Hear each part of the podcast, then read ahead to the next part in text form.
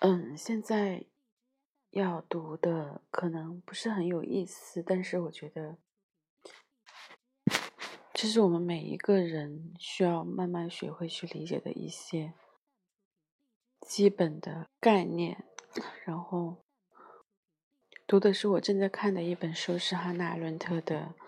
《人的景况》。然后现在第四章。工作 第一节：世界的持存。持存。我们双手的工作不同于我们身体的劳动，记忆人的制作和对材料本质上的加工，不同于劳动动物的劳动和它与劳动对象的融合。我们双手的工作制造出无限多样的东西，它们的总和构成了人造物。这些东西主要是使用。主要是使用的对象，但也不全部是具有洛克为确立财产权所需的持存性，以及亚当·斯密为建立交换市场所需的价值，而且它们也是马克思用来检验人性的生产力标准的证明。对他们的。恰当使用不仅不会导致它们的消失，而且还为人造物赋予了一种坚实的稳固性。没有它们，就无法指望人造物可以庇护人这个变化无常、难逃一死的生物。人造物的持存性不仅是绝对的，不是绝对的。即使不把它们用于消费，我们的使用也可以把它们耗尽，弥漫于我们整整个。存在的生命过程悄然侵蚀着它们，而且即使我们把这些东西弃之不用，它们也最终也会最终腐烂，回归到它们被抽离出来、有一直企图抗拒的无所不在的自然过程当中。如果任其自生自灭，或将之从人类世界中遗弃，椅子就会重新变成木头，木头又会腐朽而重回大地。而在此之前，树木就是从大地中生长出来后被砍伐成木料，木料又被加工成木材，木材又被制成椅子的。一代代人降生到这个这个人为世界上，生活过又离开。尽管世界上的所有单个物品随着一代代人的更新而不断被替换。是其不可避免的结果和作为有死之人的产物的标志，但这却不是人造物本身最终的命运。另外，虽然对这些东西的使用必定会用光它们，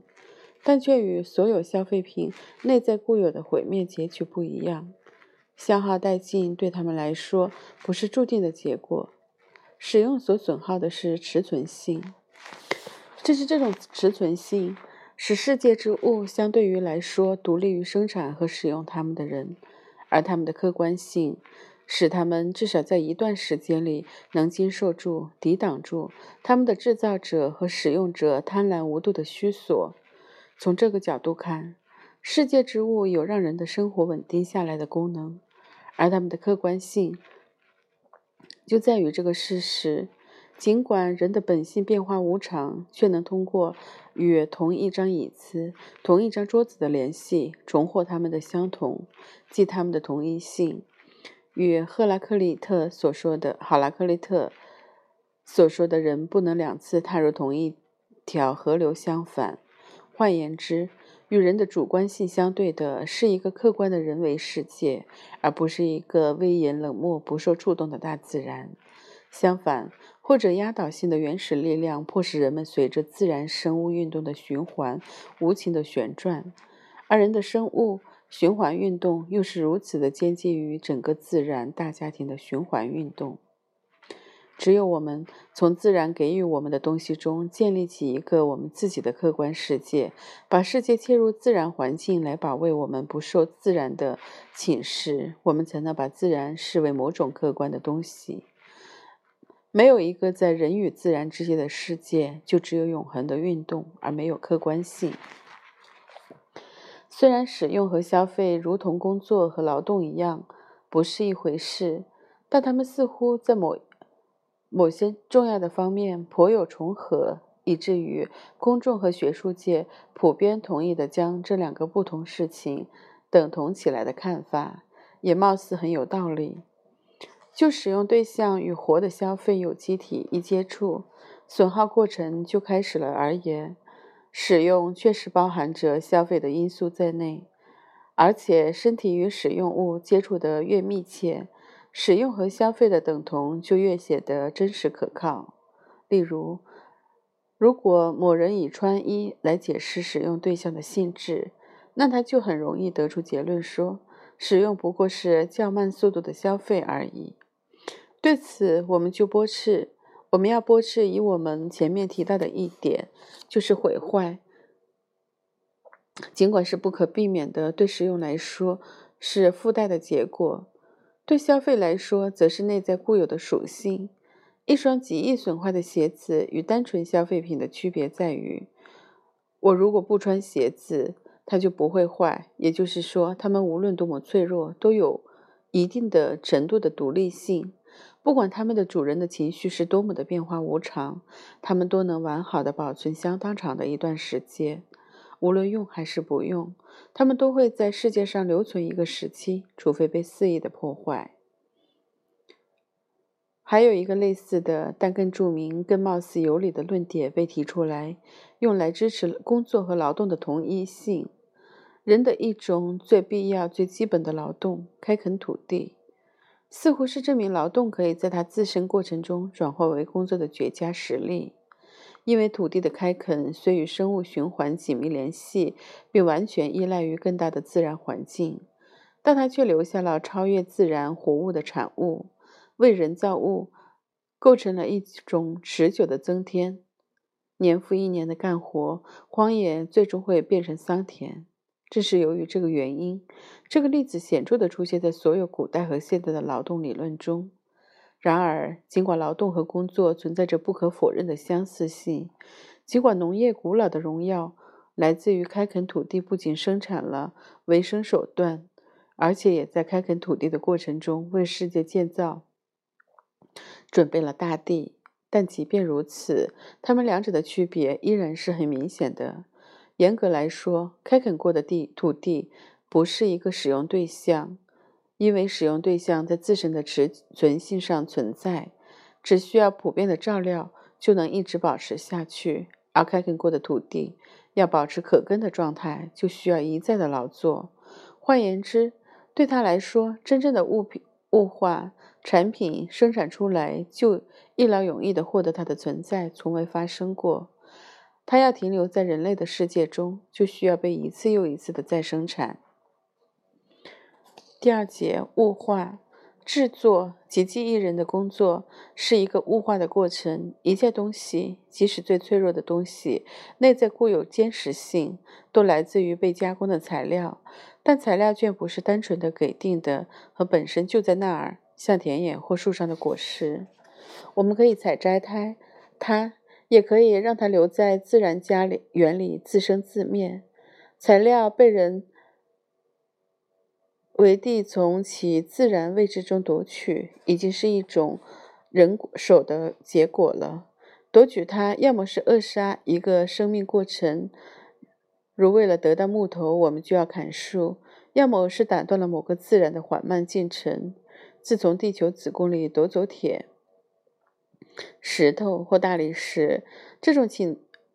请夺和暴力的因素存在于一切制作当中。而记忆人，人造物的创造者，始终都是一个自然的破坏者，用自己的身体和家畜的帮助来滋养生命的劳动作物、劳动动物，也许能够成为所有生物的统治者和主人，但他始终始终是自然的和地球的仆人。只有记忆是自己为整个地球的统治者和主人而行事，因为它的生产力可以以造物主、上帝的形式来看待。从上帝，在上帝从无中创造的地方，人则给定的质料，人则从给定的质料中创造。人的生产力本质上必然导致普罗米普罗米修斯式的反叛，因为他只有在部分破坏了由上帝所创造的自然之后，才能建立起一个人为的世界。这种暴力体验是人类力量的最基本的经验。从而与人在单纯劳动中体验到的痛苦、精疲力尽截然相反。相反，它不仅带来自我确信和满足，甚至成为整个生活中自信的源泉。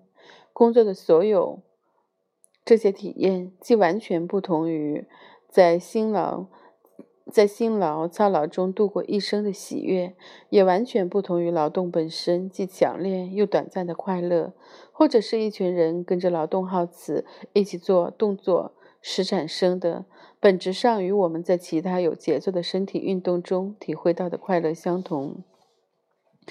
大量有关劳动之愉悦的描述，如果他们不是对生死达到满足的喜悦和之后圣经式的反思，也不是简单的把完成工作的骄傲误认为工作进行中的快乐的话，就多和人在自身力量的狂暴运动中获得的提升感有关。由此，他对抗了自然的压倒性强力，并通过工具的巧妙发明，知道了如何成倍的扩充这种力量来战胜自然。因此，坚实性不是从汗流浃背的蒸面包中得到的愉悦或疲惫的结果，而是人的力量的产物。它也不是仅仅靠着借取和摘除就能不费力地从自然永恒的存在中获得的礼物。尽管没有从自然中夺取的。物质材料，它就不可能形成，但它始终是一种人手的作品。制作的实际工作是在一个模型的引导下完成的，对象按照模型来塑造。这个模型可能是心灵的眼睛观察到的一个影像，也可能是借助工作以暂时的捕获到了物质化形态的一个蓝图。不管是哪一种情况，引导制作活动的东西都在制造者之外，先于制作的实际活动。正如劳动者体内生命过程的紧迫性先于实际的劳动过程，此描述与现代心理学的发现完全相抵触。后者异口同声地告诉我们，心灵的影像稳固地存在于大脑中，如同饥饿的痛感存在于胃中一样。现代科学的主观化，仅仅是现代世界更为极端的主观化的一个反应。这一点在下述事实中也得到证明：就是现在的大部分工作都是以劳动的方式进行的，以至于工人即使想为他的工工作劳动，而不是为他自己劳动，也无法做到。在对象的生产中，工人通常总是被当成工具。因此，他对于生产对象的最终形态没有一点概念。不过，以上状况实在虽有历史意义，但对于表述积极生活的基本区分来说，关系不大。值得我们注意的是，在所有肉体感觉、快乐和痛苦、欲望和满足和精神影像之间，确实有着一把。一个把二者区分开来的真正鸿沟，前者是如此的私人，以至于无法在外部世界中充分的表达出来或表现出来，从来也不能完全的对象化；后者却能如此轻易和自然的让自身对象化，以至于如果我们不是不是事先心中有一种。有一个对制作床的构构想理念，我们就不能制造出一张床。如果不求助于一个真实的床的某种视觉经验，我们甚至无法想象一张床。对于制作在积极生活中、积极生活序列中所具有的地位，至为重要的是引导着。制作过程的影像或模型不仅限于制作过程而存在，而且在作品完成之后也不会立刻消失。它完整无缺地保存着，并让自己继续引导原则上可以无限次重复的制作活动。工作内。在具有的这种潜在的复制能力，本质上不同于作为劳动标志的重复。重复是被生物循环所推动的，并始终受生物循环的支配。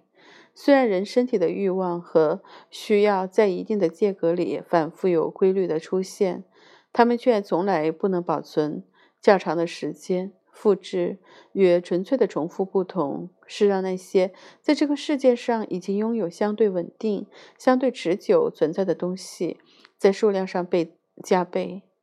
模型或想象在制作开始前就存在，在制作结束后还在那里，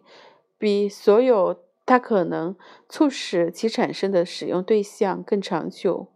模型的这种永恒性质对柏拉图的永恒的理念学说产生了强大的影响。就他的学说受 “idea” 或形状或形式的启发而言，他第一次把这两个词用在哲学文本当中。他的理论建立在制作或制造经验之上，而且虽然柏拉图用他的理论表达了完全不同的、也许更为哲学化的体验，但他一直从制作领域中援引实例来证明他的说法的合理性。在柏拉图学说中，高高在上的统帅着众多意识事物的永恒理念，就是从模型的永久性和单一性中得到证明的。众多意识的对象就是模仿他们制造出来的。这个制作过程完全是由手段和目的的范畴来决定的。制造物在双重意义上是一个目的的产物。仪式生产过程在产品中达到了目的。马克思谓之过程消失在产品中。仪式生产过程仅仅是达到这个目的的手段。劳动当然也为消费的目的、消费的目的的生产。但因为这个目的，这个用于消费的东西缺乏一件作品所具有的属世的永恒性质，劳动过程的目的就不是由目的的产品决定的，而是由劳动力的消耗决定的。另一方面，产品本身又立刻变成了手段，变成了生存和劳动力再生的手段。相反，在制作过程中，目的是无可置疑的。当一个在世界上足以持久存在的全身事物，作为一个独立实体被增添到人造物中、人造物当中的时候，目的就出现了。对物制造的目的的产品来说，制造过程不需要重复，重复的动力要么来自工匠获得他生存手段的需要。在此情形下，他的工作等同于劳动；要么来自市场对于产品复制的要求。在此情形下，满足市场要求的工匠，就如柏柏拉图所说的，在他的手艺之外又增加了赚钱的技艺。关键在于，不管在哪种情况下，对制作过程来说，重复的原因都在他自身之外，而不像劳动本身就包含着强制性的重复。为了劳动，就必须吃饭。为了吃饭，就必须劳动。制作标志，制作的标志是有一个明确的开端和一个明确的可预见的终结。这个特征把它和所有其他人类活动区分开来。限于身体生命过程之循环运动的劳动，既没有开端，也没有终结。劳动虽有一个明确的开端。却从来没有一个可预见的终结。这一点我们后面会谈到。工作最大的可依赖之处就在于制作过程不像劳动那样不可逆转。每个以人手生产出来的东西都可以被人手破坏。没有哪个使用对象是如此紧迫的为生命所需，以至于让制造者离开了他就无法生存，或者不得不承受毁灭他的代价。记忆人的确是一个统治者和主人，不仅因为他是主人，或他把自身确立为整个自然的主人，而且因为他是他自身和他行为的主人。但对劳动动物和行动者来说就不是如此，前者被他自身生命必然性所支配，后者始终要依赖他的同伴，单单凭着对未来。产品的意向，记忆人就能自由的生产，而单单面对着他双手的作品，它又可以自由的破坏。